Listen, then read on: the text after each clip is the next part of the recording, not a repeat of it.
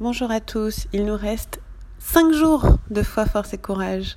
Merci pour tout ce que vous avez euh, accompli jusque-là. Merci pour votre travail, merci pour vos avancées. C'est vraiment merveilleux de voir euh, bah, à quel point vous avez bien bossé. Euh, et, on poursuit la fin de ce programme avec de l'appréciation pour vous.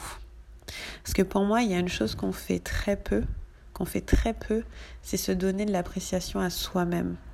On va donner de l'appréciation aux autres, mais nous, on va, on va plutôt nous rabaisser en fait. On va plutôt se dire ah non mais moi je suis pas assez bien, euh, euh, je devrais faire ci, je devrais faire ça. Enfin, on n'est pas super sympa avec nous-mêmes en général.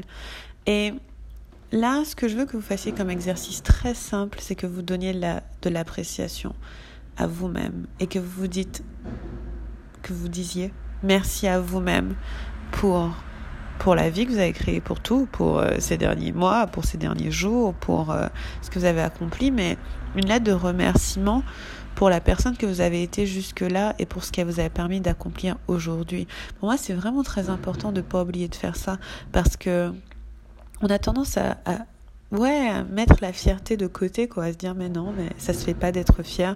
Mais oui, vous, avez le droit d'être fier parce que vous êtes encore là, vous êtes encore là, vous êtes encore en train d'avancer, vous êtes encore en train de continuer.